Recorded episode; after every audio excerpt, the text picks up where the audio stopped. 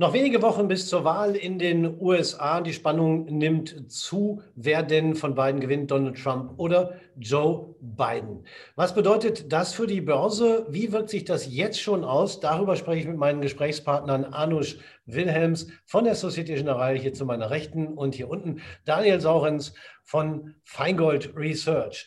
Trump oder Biden, der Börse gefällt beides, könnte man fast sagen. Ähm, denn sie legt weiter zu, Anna Studems, ein Konjunkturprogramm müsste doch jeder von den beiden auflegen. Ja, es ist tatsächlich so, dass die Börsen äh, auf die Wahl des US-Präsidenten durchaus reagieren. Und äh, wenn man sich jetzt an die letzte Wahl erinnert, dann ist es tatsächlich so, dass ja danach tatsächlich ein Kursfeuerwerk ausgebrochen ist. Insofern beobachten natürlich die Börsianer mit Spannung, wie jetzt die letzten Wochen des Wahlkampfes, vor allen Dingen dann auch die Wahl ausgeht. Und natürlich kann es dann durchaus nochmal Impulse geben. Nichtsdestotrotz ist es ja so, dass Trump äh, nach wie vor im Amt ist und man, äh, er gilt ja als sehr wirtschaftsfreundlich. Und insofern äh, bleibt es also für die Börse durchaus spannend, ob Trump das Rennen macht oder Biden sich tatsächlich durchsetzen kann. Also insofern, es hängt ja anscheinend nur an kleinen, an wenigen Staaten, Swing States. Ähm, und man muss auch in Amerika nicht die Mehrheit haben, um Präsident zu werden. Man braucht nur die meisten Wahlmänner. Und insofern ist das, das Prinzip etwas komplizierter als vielleicht hier, beziehungsweise manche sagen einfacher. Aber ähm, äh, die Börse guckt natürlich mit Spannung auf dieses ähm, doch wichtige Signal.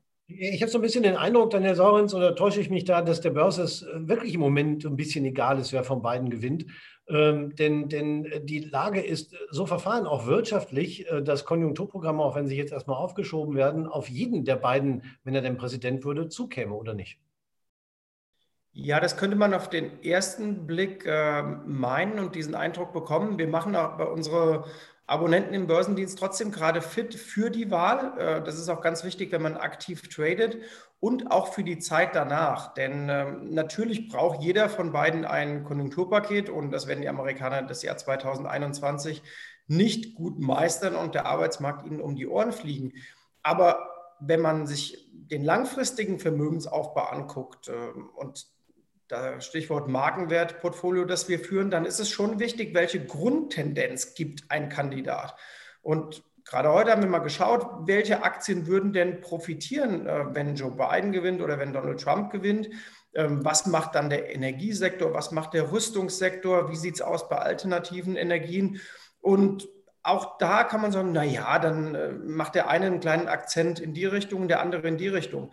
Äh, ich verweise da mal auf ähm, Barack Obama, wie wichtig das war für deutsche Firmen, wie beispielsweise FMC, ähm, Fresenius Medical Care oder Fresenius, äh, was in der Gesundheitspolitik in den USA beschlossen wird. Also das hat schon Implikationen und große Trends kommen auch aus den USA. Stichwort Unternehmenssteuerreform, Stichwort ähm, langfristige Veränderung von Steuerpolitik da kann schon eine ganze Menge passieren und da wäre Joe Biden bestimmt der restriktivere als Donald Trump, denn Trump steht natürlich ganz klar für die ja, Niedrigbesteuerung, gerade großer Unternehmen. Das ermöglicht in nächster äh, Phase dann wieder Aktienrückkäufe und so weiter. Also es ist nicht egal, wer unter der FED regiert, sondern im ersten Moment ist erstmal wichtig, keine Unsicherheit nach dem Wahltag. Das fände die Börse am allerbesten. Aber für danach muss man sich schon genaue Gedanken machen, ähm, wohin das führt und äh, welche Branchen profitieren. Auf der anderen Seite, Anne Schönems, sehen wir, äh, in Deutschland äh, rollt die zweite Corona-Welle an. Der DAX äh, hat es jetzt aber trotzdem nach tagelangen Versuchen endlich wieder über die 13.000er Marke geschafft. Wie passt das eigentlich zusammen? Ja, also es ist natürlich so, dass die Börse vor allen Dingen das nicht mag, was überraschend kommt. Und es hatten ja viele Experten schon damit gerechnet, dass vor allen Dingen dann ähm, im Winter oder in der Herbstsaison, wenn es kühlere Temperaturen gibt, dass dann eventuell tatsächlich die Märkte auch wieder ähm, durchaus äh, die, die, die Corona-Krise durchaus wieder äh, stärker werden könnte. Und das ist jetzt passiert, zumindest ähm, sieht man das überall weltweit, auch in Deutschland. Und das führt natürlich dazu, dass die Ängste über das Thema Lockdown aus wirtschaftlichen Gesichtspunkten wieder größer werden. Nichtsdestotrotz hat das wahrscheinlich die Börse auch ein Stück weit erwartet, dass der Herbst äh, stürmisch wird, was das Thema angeht. Und insofern ähm, können natürlich dann ähm, die Märkte äh, nur auf Überraschungen reagieren. Und äh, die Überraschung ist vielleicht, dass wir zumindest jetzt aktuell immer noch keinen richtigen Lockdown haben. Es gibt ja so in Deutschland auch vereinzelt Regionen, die als Risikogebiet äh, eingestuft werden. Und vor allen Dingen jetzt für die Herbstferien äh, scheint das doch eher ein Problem für die Bürger zu sein. Aber wirtschaftlich betrachtet ist natürlich äh, der Super-GAU, wenn es ähm, dort einen Lockdown gibt, der auch wirklich massive Bereiche betrifft. Und das würde natürlich die Börse auch nicht gut finden. Nichtsdestotrotz gibt es ja auch Geschäftsmodelle, die davon profitieren. Wir machen ja auch gerade ein Börsenspiel zum Beispiel, das kann man, da kann man online mitmachen. Also profitieren wir auch von dem Trend. Wir haben auch einen äh, Teilnehmerrekord. Aber es ist auch so, dass dort im Börsenspiel natürlich Aktien gehandelt werden können. Und da setzen Anleger vor allen Dingen auch auf die Aktien, vor allen Dingen aus der Technologiebranche in den USA. Und da sieht man auch, dass da natürlich dann diese Trends auch von den Anlegern umgesetzt werden. Mhm. Daniel Sauerz, Sie haben gerade gesagt, Sie bereiten die Anleger ein bisschen darauf vor, auch die Phase bis zur Wahl und danach zu unterscheiden. Ähm, wenn im Börsenspiel die Anleger vor allen Dingen Technologieaktien auswählen, ist es die richtige Strategie in dieser Phase noch vor der Wahl? Also da muss man etwas weiter ausholen. Wir haben im September unser neues Markenwertportfolio aufgesetzt und begonnen und äh, wir verfahren da nach der Auswahl, dass wir uns international nach zwei großen Markenbewertern angucken, welche Firmen weltweit haben die größte Markenstärke und vor allem auch die größten Dynamik in den letzten Jahren.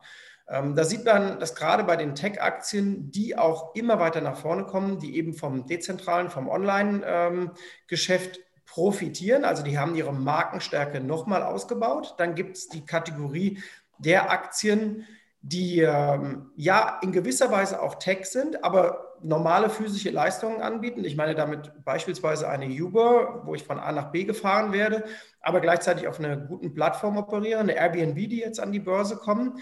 Und das ist absolut sinnvoll, schon vor der Wahl da einen Grundstock aufzubauen um dann nach der Wahl zu sagen, wenn es runtergeht, wunderbar, dann baue ich mir das als äh, langfristige Position immer wieder aus. Wir agieren auch nicht so, dass wir sagen, einmal kaufen und quasi diejenigen, die bei uns im Börsendienst dabei sind, haben dann diesen Stichtag und ähm, müssen ihr Depot dann füllen. Nein, wir machen es auch so, dass wir in Schritten kaufen und starke Marken in Form von Aktien immer wieder abbilden und das ist im Grunde genommen egal, ob man da jetzt vor der Wahl ist oder nach der Wahl, denn eine Amazon wird unter Joe Biden stark sein und sie wird unter Donald Trump äh, stark, sein.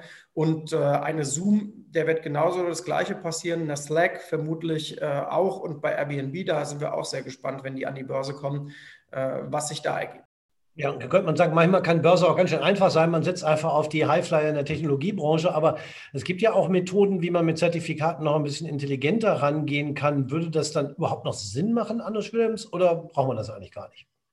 Ja, also Zertifikate kommen meistens dann ins Spiel, wenn äh, Anleger schon ein gewisses Maß an Vermögen aufgebaut haben und äh, meistens eine eigene Immobilie haben, ein bisschen das Geld diversifiziert haben, auch für die Altersvorsorge was zurückgelegt haben und dann im Prinzip einen Bereich vom Vermögen haben, wo sie eben eine konkrete Marktmeinung mit umsetzen möchten. Das heißt also, ähm, äh, wenn ich einfach nur ähm, Aktien kaufen möchte mit einer äh, Strategie wie beispielsweise Warren Buffett und sie dann lange halten, äh, dann, dann machen Zertifikate vor dem Hintergrund erstmal keinen Sinn. Aber es gibt eben auch noch andere Marktszenarien, eben, dass man vielleicht davon ausgeht, dass die Märkte jetzt äh, demnächst fallen, dass die Märkte vielleicht auch nur seitwärts laufen. Und wenn ich äh, eine Aktie kaufe und aber nicht davon ausgehe, dass der Kurs steigt, macht das keinen Sinn. Und genau vor dem Hintergrund können dann Zertifikate interessant werden, weil da kann man eben auch auf Marktphasen setzen, in denen die Märkte fallen oder seitwärts laufen und trotzdem einen Gewinn machen. Und das ist eigentlich für Anleger gedacht, die wirklich eine feste Marktmeinung haben, zum Beispiel davon ausgehen, dass, äh, das haben wir häufig auch im Börsenspiel, ist äh, auf Platz 1 ein Optionsschein, ein Put auf Tesla. Das heißt also, es ist ein Produkt, was dann im Wert steigt, wenn die Tesla-Aktie fällt. Und da sieht man, dass im Börsenspiel eben auch Strategien ausprobiert werden, äh, wo man sagt, vielleicht ein Trend ist überhitzt oder äh, ich gehe davon aus, äh, dass die Tesla-Aktie fällt oder ich habe die Tesla sogar im Depot und möchte mich absichern. Also es gibt ja verschiedene Gründe, warum man einen Put-Optionsschein kaufen kann. Und genau dafür bieten wir eben ähm, Zertifikate und Optionsscheine an. Es gibt eine feste Marktmeinung zur Tesla-Aktie und die kann man dann umsetzen, ausprobieren, natürlich im Börsenspiel, aber auch in echt sehen wir große Nachfrage nach eben Produkten, die mehr bieten als eben nur der reine Ansatz, ich setze auf einen steigenden Kurs bei einer Aktie und das langfristig.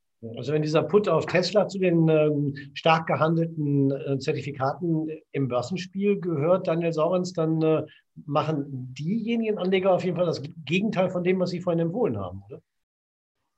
Naja, das ist jetzt auch eine einzelne Aktie rausgepickt, die zugegebenerweise auch ein immenses Momentum hatte. Wenn man sich anguckt, wie weit sie von ihren gleitenden Durchschnitten entfernt ist, dann ist vielleicht der Put auf den ersten Blick extrem riskant, auf der anderen Seite vielleicht gar nicht so ähm, für einen kurzen Zock eine gute Idee. Ähm, ich glaube ohnehin, und da kann man vielleicht mal die, sich die sogenannte Derivate-Liga angucken oder das gesamte Angebot, was Anleger dort haben, äh, wenn man sich das wie eine Fußballmannschaft vorstellt, also ein Put auf Tesla, der gehört natürlich äh, in den offensivsten Bereich des Sturms, so will ich mal sagen, und sowas äh, decken wir beispielsweise auch ab über unseren Turbodienst. Und dann geht man im eigenen Portfolio in der Gewichtung immer weiter nach unten und wird gleichzeitig aber immer defensiver.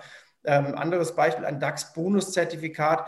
Das sollte natürlich, und das kann auch im Börsenspiel eher ähm, ja, etwas weniger offensiv sein und aber gleichzeitig eine größere Position im Portfolio einnehmen. Und Anno Willems hat es eben schon gesagt, ähm, wenn man auf die großen Tech-Aktien setzen will, dann ist vielleicht nicht immer der allergrößte Hebel wichtig, sondern man kann auch die Aktie eins zu eins kaufen. Wir haben es in unserem Markenwertportfolio so gemacht, dass wir gesagt haben, wir sind etwas kapitalschonender unterwegs und forcieren das Ganze ein wenig, aber so, dass Anleger nicht alle zwei Tage drauf gucken müssen, sondern vielleicht einmal in der Woche oder alle zwei Wochen sich ihr Portfolio mal anschauen, gucken, passt das noch oder wir machen es für sie und dann äh, justieren. Das heißt, ich investiere auf eine Zoom oder auf eine Slack oder beispielsweise eine Amazon mit einem Hebel 2, mit vielleicht maximal drei, eher sogar mit einem Zweierhebel und kaufe dann immer sukzessive zu. Denn es ist ja auch so, wenn ich einen Zweierhebel fahre, dann habe ich ja auch extrem viel Luft nach unten, ähm, wenn die Aktie jetzt mal ausatmen. Und das darf man eben bei den Tech-Aktien auch nicht vergessen.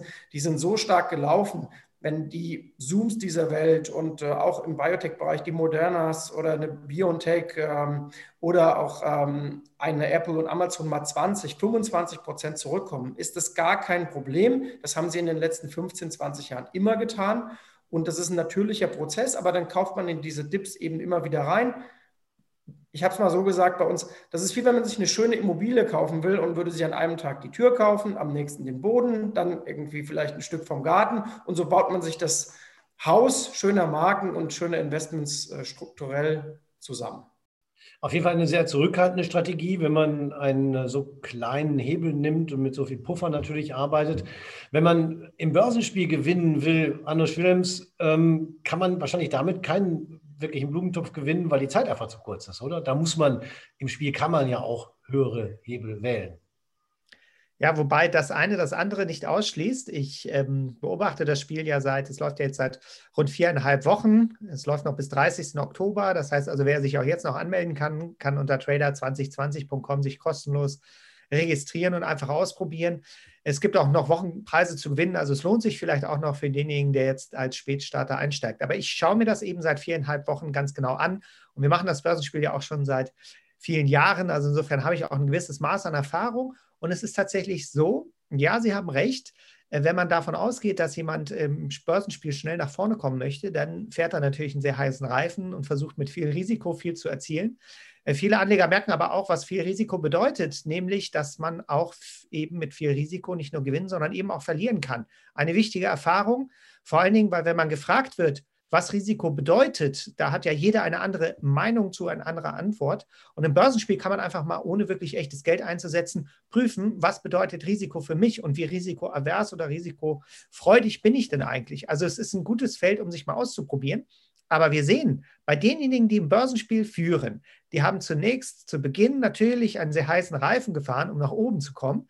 Aber die, die oben sind, die verfahren eher mit einer Strategie, die vielleicht noch etwas konservativer ist als das, was der Herr Saurenz gerade vorgestellt hat, nämlich denn es fast schon in Hebel 2 zu heiß, weil die versuchen ja eben dann ihren Vorsprung auch und ihren Depotwert zu halten. Und da sehen wir einen eindeutigen Trend, weg vom Risiko hin zu eher dann noch mal eine Aktie, die vielleicht eine Chance hat, ein, zwei Tage out zu performen oder auch noch mal ein Zertifikat einzusetzen, was deutlich defensiver ist, aber wo ich dann durchaus eine kleine Bewegung mitnehmen kann. Also insofern ist das durchaus unterschiedlich, wie die Anleger ähm, agieren.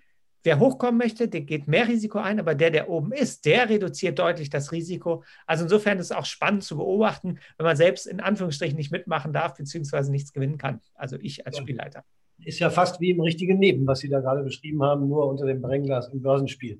Zum Schluss nochmal Hand auf Herz. Ich will einfach mal Ihre Prognose hören. Der äh, 3. November ist durch. Wir haben das Ergebnis. Ich gehe mal davon aus, wir haben ein Ergebnis. Wie reagieren die Börsen? Gibt es eine Erleichterungsrallye, weil auf jeden Fall einer gewonnen hat? Oder aber ähm, haben die Börsen so viel aufgebaut, dass es dann erstmal wieder runtergeht? Daniel Sauritz. Naja, wenn das zutrifft, was Sie eben schon angedeutet haben in der Frage implizit, dass einer gewonnen hat, also sprich, dass eine klare Entscheidung äh, da ist, dann dürfte das die Börsen erleichtern. Also im Moment äh, sieht es ja so aus, der Markt ist umso entspannter, je sicherer Joe Biden in seinem Vorsprung ist. Das kann man schon beobachten. Ich möchte aber auf einen kleinen Aspekt noch hinweisen, der wirklich sehr, sehr wichtig ist für die nächsten drei Wochen. Und da ist auch spannend, dass das äh, Börsenspiel der Societe Generale genau in diese Zeit fällt. Wir werden ab Mitte Oktober das Phänomen sehen, spätestens dann, dass es nah an den Wahltag rangeht, nur noch wenige Handelstage hat. Und jetzt könnte ja ein super schlauer Anleger auf die Idee kommen, ich kaufe mir einen Turbo Bull und einen Turbo Bär mit Hebel 50 ähm, nahezu ohne Aufgeld und dann reicht ja eine Bewegung am Tag nach der Wahl von 4, 5 Prozent und dann hätte man ja einen sogenannten Free Lunch. Also ich hätte äh, quasi ohne Risiko ähm, Rendite eingefahren. Ähm, das wäre unverantwortlich aus Sicht des Emittenten und äh, die Emittenten müssen und, und werden sich da alle entsprechend auch aufstellen und man wird das bei den Turbos sehen, dass auch entsprechend etwas mehr Aufgeld äh, rein muss, also eine Risikoprämie, ähm, was wirklich nochmal sehr, sehr vernünftig ist äh, aus Sicht des Anbieters und auch so sein muss. Insofern sollten Anleger aber darauf gucken, rund um den Wahltag und auch davor, was kostet mein Produkt, wie setze ich es ein? Und wie bin ich auch mit dem Hebel unterwegs, um nicht überrascht zu werden nach der Wahl, wenn dann möglicherweise die Unsicherheit rauskommt und die Aufgelder auch wieder etwas zurückgehen. Das ist so ein bisschen technisches Werkzeug. Wie gesagt, wir bereiten unsere Leser da gerade sehr stark drauf vor und sowas ist auch sehr wichtig, weil dann agiert man eben professionell. Anders Williams kann da vielleicht noch ein, zwei Worte zu sagen, wenn er mag. Ja, und äh, auch seine Prognose, was dann passiert nach dieser angenommenen gewonnenen Wahl nach dem 3. November. Wie ist Ihre Prognose, Anna Schillers? Genau, ich habe gerade schon mal geguckt, ob ich hier meine Glaskugel äh, sehen kann und äh, am besten auch noch sehe, welches äh, Wahlergebnis wir denn dann haben werden. Das wäre ja noch besser.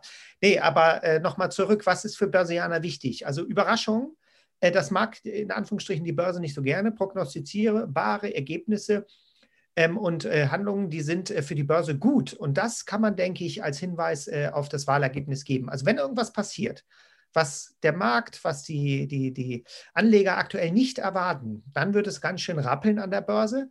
Wenn das aber nicht der Fall ist, dann geht es meistens recht ruhig zu. Das, darauf kann man sich einstellen und dementsprechend, wenn, wenn Sie sagen, der, der Wahlausgang ist da und alle akzeptieren die Wahl und alle sind in Anführungsstrichen glücklich, dass es jetzt entweder einen neuen oder eben den alten Präsidenten gibt, dann denke ich, äh, wird die Börse nicht äh, stark reagieren. Vielleicht noch ein Hinweis, die Umfeldfaktoren insgesamt, die sind natürlich auch wichtig. Also die Wahl, ja, die ist, ist, ist nicht unentscheidend, aber es sind weiterhin niedrige Zinsen. Es ist weiterhin so, dass das Geld ja irgendwo seinen Weg hin sucht und der Aktienmarkt konnte in der Vergangenheit davon profitieren und wird es wahrscheinlich auch fortlaufend äh, danach der Wahl auch noch tun. Also insofern diese Umfeldfaktoren, wenn sich die nicht groß ändern, dann, dann ist das tatsächlich eher ein, eine Frage nach, gibt es eine Überraschung oder gibt es keine Überraschung? Die Spannung nimmt auf jeden Fall zu. Wir haben nur noch ein paar Wochen. Bis dahin schauen wir, wie es dann wirklich ausgeht und ob wir ein klares Wahlergebnis haben. Denn, das haben wir ja vorhin ein paar Mal gesagt, das ist fast noch viel wichtiger für die Börse. Ich bedanke mich fürs Gespräch. Anno Schillems von der Societe Generale und Daniel Saurens von Feingold Research.